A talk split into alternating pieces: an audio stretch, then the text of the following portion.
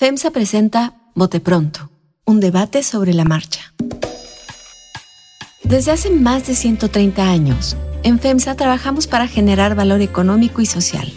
Buscamos ser el mejor empleador y vecino de las comunidades en donde tenemos presencia.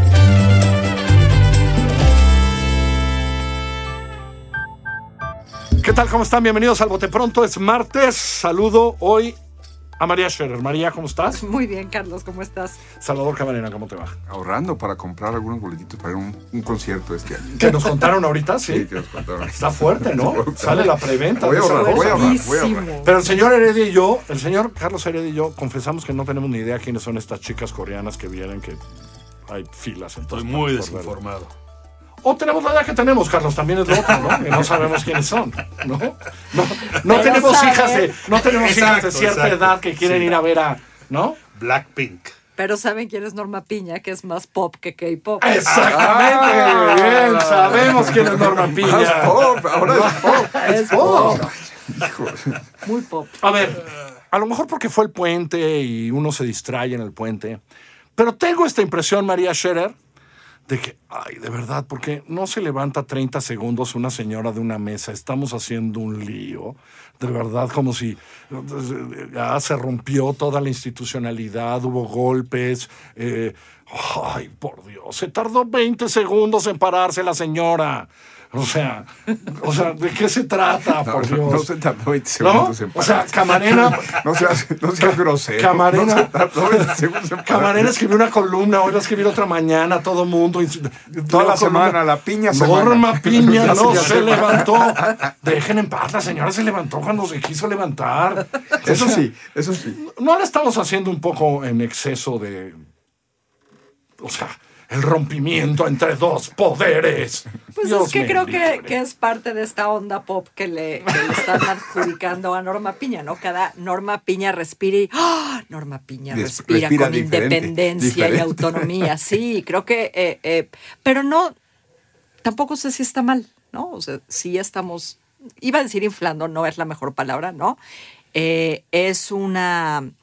Norma Piña es un personaje importante, ¿no? Por, por la carrera de Norma Piña, por las circunstancias en las que llega, por el hecho de que sea mujer. Entonces creo que sí importa un poco, a lo mejor no tanto como dice Salvador, pero sí importa lo que pasó, Carlos, porque ciertamente quien le ha atribuido mucha importancia a, es, a esos a esos símbolos, ¿no? A pequeños sucesos, a pequeños momentos, a voltear o no voltear, a dejar pasar o a no dejar pasar, es el presidente López Obrador. Entonces, Sí, a lo algo mejor tiene que ver el señor que trabaja de director de comunicación social, ¿no? Ah, que hizo todo. mucho. El que hizo el juego de las Sí. sillas fue ese señor, Exacto. ¿no? Sí. El que puso el tweet jugó a las sillas. Pero ya hicimos pop a Norma Piña. En fin. Carlos Heredia, ese pop sí lo conocemos. Bueno, a, a Arturo Saldívar no lo hicimos pop. aunque No se podía. le- le- no se podía. Y eso, y eso que le gusta Le- le- Taylor Swift. Fíjate, también Sí, hubo le por gusta ahí- Taylor Swift, Hubo cierto. por ahí un, un tuit en ese sentido. Pero yo coincido con María. Yo creo que lo, lo que lo ocurrido con Norma Piña, eh, digamos, todo se ha fijado en que si se paró a, a recibir al presidente, se puso de pie o no. Yo creo que hay una declaración eh, contundente en el sentido de lo que debería de ser normal, la separación de poderes eh, y, y el respeto entre los poderes. Y bueno, también del otro lado vimos una serie de agravios, de que los cambiaron de lugar dos veces, que digamos el presidente se rodeó de los militares y de su subordinado, el secretario de gobernación. No sé si los militares sean sus subordinados. Sí son. Sí son, Claro. claro. Bueno, Hijo, están muy filosos. bueno, pero, pero digamos, aquí tenemos tres poderes hasta nuevo aviso. El ejecutivo, el legislativo y el judicial, y tanto el representante o los representantes del legislativo como la presidenta de la corte fueron, eh, los aventaron a la orilla. E- entonces, eh, digo, no nos vamos a quedar obsesionados con esto, porque lo que importa es la sustancia. Y ya que hablamos de la sustancia, a mí me parece muy importante el discurso de la presidenta de la Corte, en donde, en pocas palabras, eh, consideró absolutamente indispensable, esencial para el sistema político mexicano la independencia del Poder Judicial. Eh, yo me quedo con eso. Eso es lo que a mí me parece central. Salvador Camarena. Bueno, me gusta la definición de pop, entonces tengo que defenderla ahora. no, eh, en parte, uno sí, fue puente y un suceso de esa naturaleza acaparó la atención mediática, porque el otro todavía no llegaba el, la crónica de los lunes del reinicio del juicio de Genaro García Luna, entonces en ese vacío informativo y con el tuit del señor eh, vocero de la presidencia, pues eh, se alborotó toda la El gallera. gallinero, ahora la sí. gallera, la gallera. bueno, eh, creo que hay una secuencia de hechos. Yo, como todo el mundo, vi el, el clip, el reclamo de Jesús Ramírez y dije, ¿pero qué pasó? Porque evidentemente no es que uno el, el 5 de febrero deje ahí la vista que uno tiene en Cabo San Lucas para decir, bueno, voy a ver al presidente en el Teatro de la República. No. Pero sí, entonces, ya habiendo pasado la ceremonia, lo vi todo. Y entonces se ve la frialdad de cuando llega el presidente y pues ni modo, era el primer encuentro que tiene con Norma Piña, que como decía María, pues resultó electa a pesar de todas las cosas que quería Palacio y ya, sube- ya sabemos todo lo que hemos dicho aquí sobre Yasmín Esquivel, todo eso. Y bueno, no había habido cortesía previa y hasta había habido críticas de que pues este, se están presentando más irregularidades. Todo es un poco a brocha gorda lo que ha venido sucediendo de intercambios entre presidencia con respecto a la llegada de la primera ministra mujer y la señora ministra Norma Piña con larga carrera judicial. Dos, después de ese saludo frío en la puerta, el presidente se mete y deja a Santiago Krill y a Norma Piña, pues si se pierden en la entrada, pues allá ellos, yo ya me voy. Y como siempre, el presidente es el último en subir al presidium. Ahí Norma Piña no se levanta durante treinta y tantos segundos en lo que no ha comenzado la ceremonia. Exacto. Me parece normal, no Sí. se levanta y dice, ah, pues le aplaude un poco y tal. En cuanto suena el audio oficial que dice inicia la ceremonia con los honores al ciudadano presidente, tal, se para Norma Piña porque empezaba con una este ahí Empezaba el evento.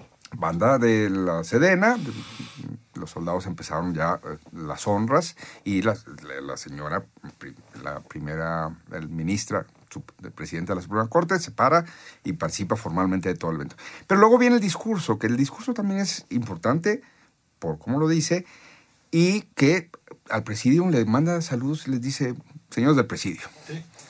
Este, pero se dirige a quienes la acompañaban de la Suprema Corte y a quienes la acompañaban de la Judicatura. Es decir, es un discurso para su parcela. Claramente ella decía, aquí delante de estos señores, Sí. yo les voy a hablar a ustedes. Y creo que ahí ella hace una jugada para su eh, familia judicial. Las interpretaciones que se han dado yo creo que no llevan a mucho y ahí te doy la razón. Se van a volver a encontrar el 9 de febrero en la Marcha de la Lealtad. Acuden invitados los otros poderes a esta ceremonia que conmemora lo que pasó con Madero hace muchísimos años.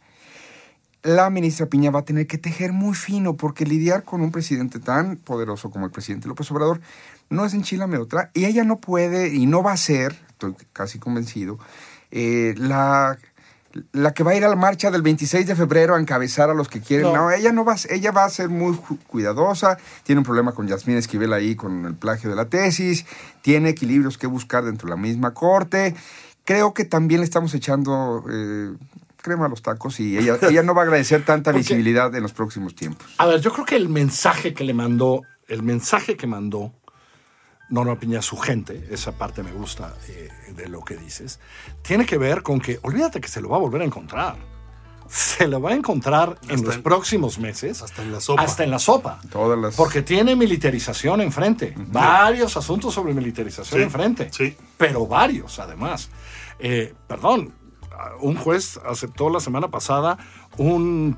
De entrada le dio entrada al amparo, vamos a ver cómo funciona, por Guardia Nacional en el metro. O sea, eh, o sea, lo que le toca en militarización, le va a tocar todo el plan B del INE. Es decir, no son, no son tiempos sencillos para la Corte.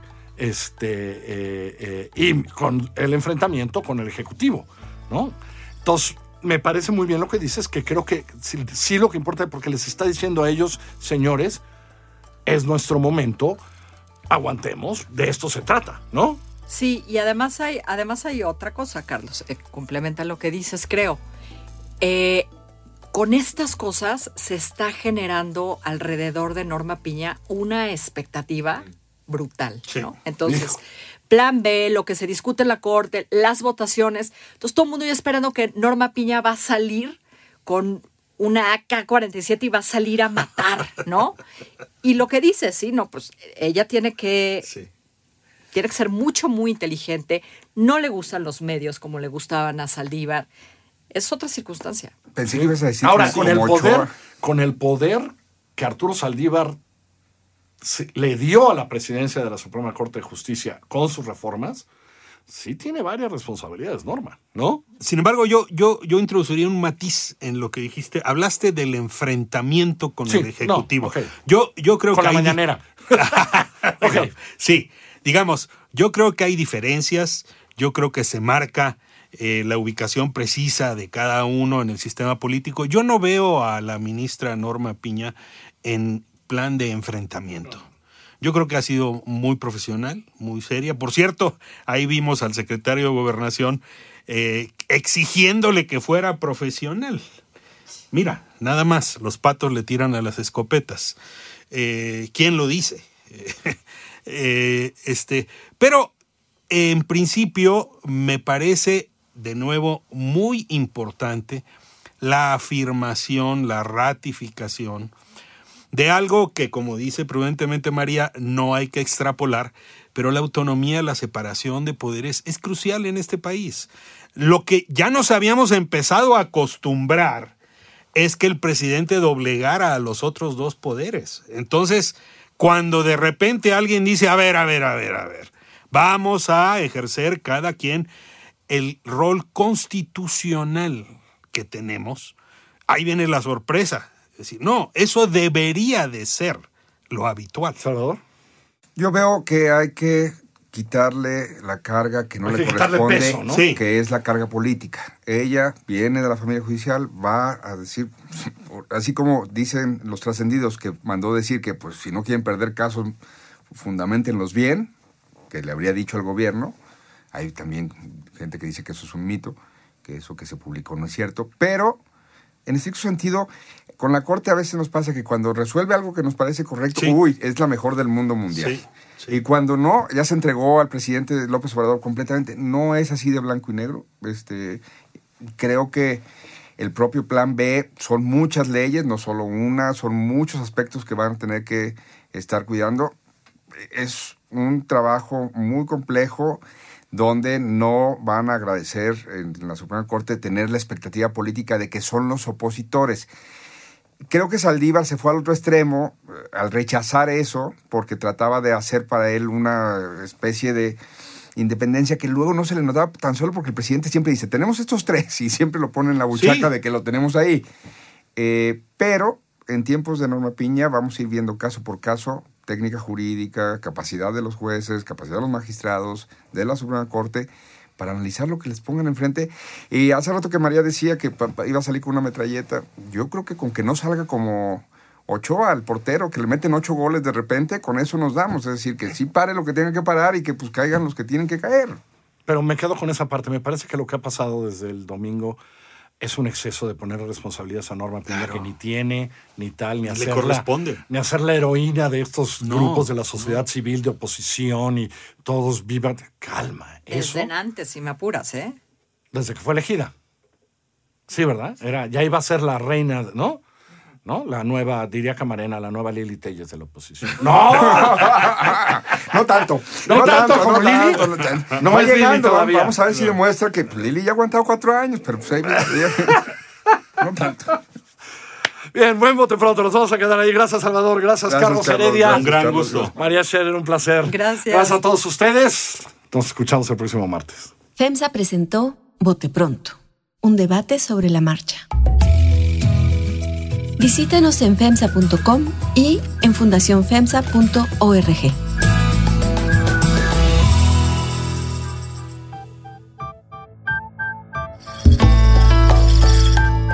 Así como suena y FEMSA presentaron Bote Pronto, un debate sobre la marcha. La dirección editorial es de María Scherer, la producción ejecutiva de Giselle Ibarra. Yo soy Carlos Puch, quien trabaja con todo este equipo, y le presento cada semana nuestras historias. Estamos en así como suena.mx, en Google Podcasts, en iTunes, en Spotify, en Himalaya, en Deezer, en Amazon Music o allá donde usted escuche sus podcasts.